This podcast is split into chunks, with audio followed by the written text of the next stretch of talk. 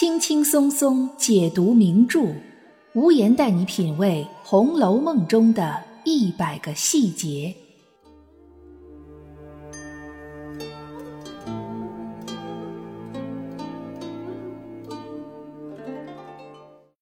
品读细节之美，发现别样红楼。大家好，我是暗夜无言，欢迎您继续收听原创节目《红楼梦》中的一百个细节。虽然说曹雪芹一直在判词里做出暗示，提示读者导致贾家衰落结局的开端是在宁国府，但整部《红楼梦》的主舞台实际上还是在荣国府里，读者关注的目光自然也就在荣国府这边更多一些。包括无言自己其实也是这样。回顾一下这八十多期的节目，以宁国府为主题内容的不超过十期。特别是对宁国府的男性琢磨较少，无言在此要向大家坦白一下：当无言作为一位文学评论者、红学爱好者出现时，一直在力求用中立、客观、理性的视角看待问题。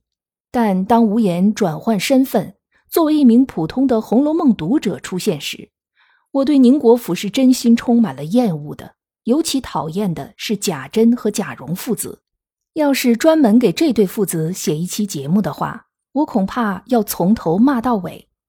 不过呢，幸好大多数时间，尤其是在做《红楼梦》中的一百个细节这个专辑的时候，无言还都是保持着良好的理智和冷静。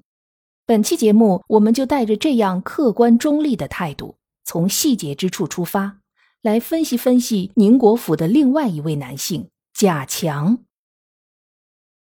要想分析贾强，就一定绕不开他的出身。《红楼梦》第九回，贾强粉墨登场，书里是这样交代的：原来这一个名唤贾强，亦系宁府中之正派玄孙，父母早亡，从小跟贾珍过活，如今长了十六岁，比贾蓉生的还风流俊俏。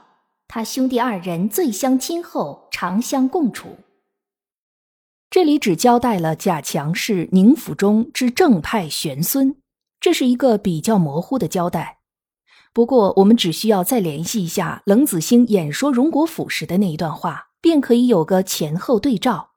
冷子兴当时说：“当日宁国公与荣国公是异母同胞兄弟两个，宁公居长，生了四个儿子。”知批在此处批注道：“贾强、贾君之祖。”不言可知矣。可见贾强的曾祖父就是宁国公那四个儿子中，除了贾代化之外的三个中的某一个。乍一看上去，像贾强这样出身的人，好像并不在少数。除了贾强之外，贾军、贾云、贾琴、贾昌、贾玲、贾芝等等，在《红楼梦》正文中出现过的就有十几个。那么问题就来了。如果贾强的出身没有什么特别之处，为什么贾珍会特别照顾贾强，对待他和对待别人十分不一样呢？对此，有很多红学爱好者展开了丰富的想象。特别引人注目的一种观点是将贾强的出身与宁国府老仆交大的那句醉骂“杨小叔子”的杨小叔子联系在一起，认为交大口中所谓的杨小叔子指的就是贾强的母亲。而那位小叔子正是贾珍，也就是说，贾珍除了和自己的儿媳妇儿有不伦之恋之外，也和自己的嫂子不清不楚，所以才会在贾强的母亲去世之后格外关照贾强，有些爱屋及乌的意思。更有甚者，直接认为贾强的父亲之所以早亡，就是被贾珍和自己的媳妇儿私情气死的，而且贾强说不定就是贾珍的亲儿子。所以才会被贾珍收养，得到的待遇和爱护也和贾蓉是一样的。这种观点虽然有点惊世骇俗，但一想到贾珍是那么样一个不要脸、没底线的人，这样一盆脏水泼到他身上，也并没有显得十分不合适，甚至还有几分合理。那么，事实真的是这样吗？我们可以进一步分析分析。无言在此处的分析，并不是为了给贾珍开脱。认真听无言节目的听友都会知道，我很厌恶贾珍。但厌恶归厌恶，文本分析还是要客观的。首先，我们来看曾经存在过的贾强父母和贾珍之间究竟是什么样的关系呢？原文告诉我们，贾强父亲和贾珍是同一个曾祖父，但不是同一个祖父。也就是说，贾强父亲和贾珍的关系是从堂兄弟的关系。这种关系比堂兄弟远了一层，比亲兄弟远了两层。虽然还在五福之内，但已经是四福的边缘。这样一个亲戚关系，应该说是并不近。以这种亲戚关系，贾强父母应该和贾云、贾琴的父母一样，或者生活在后街，或者生活在廊下，或者是类似这样的地方，绝无可能生活在宁国府里。而像贾珍这样骄奢淫逸的人，更是一辈子都不会走到后街或者西廊那样的贫民窟去转转看看。所以，基本上贾珍是没什么机会直接面对贾强母亲的，更不要说产生男女之情。还有就是，以贾珍和贾强父亲这种四福边缘上的亲戚关系，其实贾珍已经不能算是贾强母亲的小叔子，而应该是贾氏族长、宁国府的当家人这样的身份。贾强父亲见了贾珍，绝无可能称呼他为堂弟。而是要尊称一声老爷，何况焦大喝醉了那番骂人的话，是焦大恨铁不成钢的心情的发泄。所骂的人应该都是宁国府里的人，所暗指的事应该都是宁国府内的事，而且这些事可以并不都是发生在贾珍身上的。如果都是贾珍，那么恐怕交大那句话就应该改为“爬灰的爬灰，勾引嫂子的勾引嫂子”，否则主语就不一致了。既然贾珍和贾强的母亲很大概率上没有私情，那么贾珍为什么又要收养贾强呢？这里的原因其实也并不复杂，线索就在冷子兴的那句“贾强是宁府的正派玄孙”之中。我们知道贾珍这一支是一脉单传的，贾代化生了贾静、贾夫，但贾夫八九岁上就死了，只剩下了一个贾静。贾静只生了一个儿子贾珍，而贾珍则只生了一个贾蓉。这种人丁稀少，让身为族长的贾珍一定是觉得不妥的。古人非常重视“绿叶成荫子满枝”这种家族的繁茂，即使是沉湎淫逸如贾珍，也会很在乎这件事儿。而让他选中贾强的原因，还有很重要的一点，那就是贾强根正苗红。所谓正派玄孙。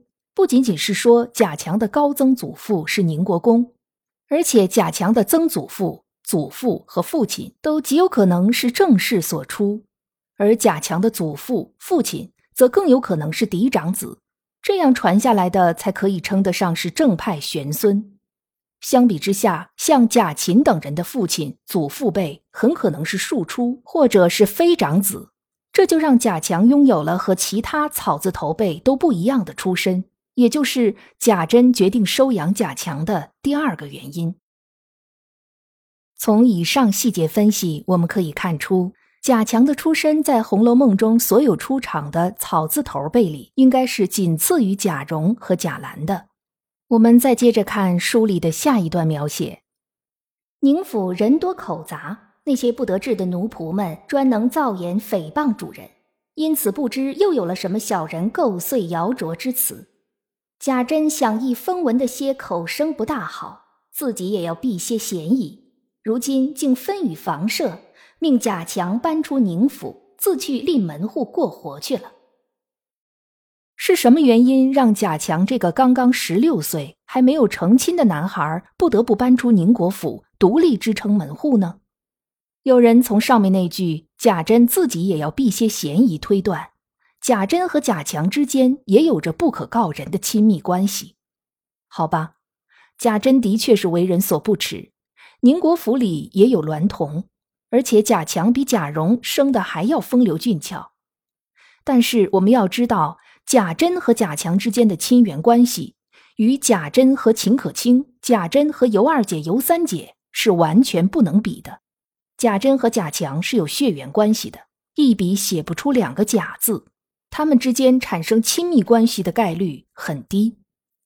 再从另外一个角度来说，就算退一万步讲，他们之间的确有事儿，但是以贾珍那种混不吝的性格，又怎么会被宁国府下人奴仆的私下议论所左右呢？假如秦可卿不死，就算焦大天天骂贾珍，贾珍也不会和秦可卿断绝来往，他根本不会在乎下人奴仆们说什么。同理，也可以用到贾强身上。所以说，贾强之所以搬出去自立门户，根本就不是因为贾珍和贾强之间有什么，而是因为很可能有事儿的是秦可卿和贾强。贾强被贾珍收养。人人尊称一声强二爷，他在宁国府的地位就相当于二少爷。他和秦可卿之间可是正经八百的嫂子和小叔子之间的关系。假如贾蓉母亲和贾珍的关系，通过我们之前的分析是并不存在的，那么整个宁国府唯一能称得上叔嫂关系的，也就只剩下贾强和秦可卿了。很可能交大最骂的杨小叔子，指的就是他俩。对于身边的这父子三人，秦可卿的态度很可能是对贾蓉只有夫妻名分，并无实在感情；对于贾珍，则是逼于公公的淫威，不得不屈从；而对于贾强这位知情识趣、风流俊俏的小叔子，很可能才是那个真正让秦可卿动了情的人。也正因为这样，贾强才成了贾珍和秦可卿关系中间一个不得不退出的人。相比之下，这个原因更符合贾珍的性格特点。他不会在乎下人奴仆中的流言蜚语，但是他却一心想独占秦可卿。所谓的避些嫌疑，也不过是虚晃一枪，掩盖了贾珍在亲情和奸情之间天平倾斜的真正原因。贾强和秦可卿很可能有关系的另外一个佐证，就是贾强和灵官之间的感情。灵官酷似林黛玉。而秦可卿则兼具钗黛之美，也就是说，秦可卿的美貌无疑是长在贾强的审美点上的。其次，如果说灵官是林黛玉的一个分身，那么贾强则是贾宝玉的一个分身。而警幻仙姑的妹妹兼美，可是许配给了宝玉的，相当于宝玉在太虚幻境的妻子。那么贾强和秦可卿之间就又多了一层联系。还有一个细节，大家或许还记得第九回宝玉的小厮明烟大闹学堂的事儿。其实，在背后撺掇明烟的正是贾强。当时书里写道：“他既和贾蓉最好，今见有人欺负秦钟，如何肯依？”明笔写出来的是因为贾蓉，秦钟是贾蓉的七弟不假，可秦钟更是秦可卿的弟弟。我们可以从文本中看到，秦可卿非常宠爱秦钟。与其说贾强是为了贾蓉才去为秦钟打抱不平，谁又知道这里面有没有为了秦可卿的成分在里头呢？分析到这儿，可能有听友会说：“那无言，你是认为交大最骂的杨小叔子就是指贾强和秦可卿了？”无言认为这种可能性比其他的那些分析更靠谱一些。毕竟在文本中可以得到零星的佐证，但事实上，无言更希望这种可能性并不存在。也就是说，无言希望秦可卿和贾强之间并没有关系，希望交大的那一句醉骂不过是一实一虚、两相对比而已。原因就在于，无言希望贾强和灵官之间的爱情能够成为整部《红楼梦》里最难得、最珍惜的真正的、纯粹的感情。纵观整部红楼，男女关系很多，但纯粹的情感关系则极其稀有，如龙章麟角。比如说宝玉和黛玉，中间还夹杂着袭人、宝钗，夹杂着蒋玉菡和北静王。比如说贾云和小红，假如小红不是知道了贾云是西郎二爷，贾云不是知道了小红是怡红院里的丫头，恐怕他们两个人根本就不会开始。而他们二人彼此用帕子互相传情的过程，也充满了尴尬和胆战心惊。至于其他的人，就更不用说了。薛宝琴和梅翰林之子，邢岫烟和薛科，史湘云和魏若兰，都是父母之命、媒妁之言。思琪和潘佑安，贾琏和尤二姐，贾环和彩云，都是女性付出的比男性多很多，而最后又都成为了牺牲品。就连互相殉情的张金戈和守备之子，他们之间的感情也是贞洁和道义胜过了爱情。这样全篇看下来，最纯粹、最无添加的男女之情，非贾强和灵官莫属。贾强不在乎灵官是幽灵出身，把他捧在手心里，做小伏低；而灵官对男一号贾宝玉全程冷漠，压根儿没放在眼里。所有的委屈和眼泪只对贾强一个人流露，所以无言非常希望在这一段感情里没有任何人参与进去，这个小世界里只有贾强和灵官就好了。本节目是《红楼梦》中的一百个细节，欢迎您订阅关注本专辑，为专辑进行五星好评，也欢迎您为节目打 call 打赏来支持主播的创作。本节目由喜马拉雅出品，独家播出。我是暗夜无言，让我们相约下一期。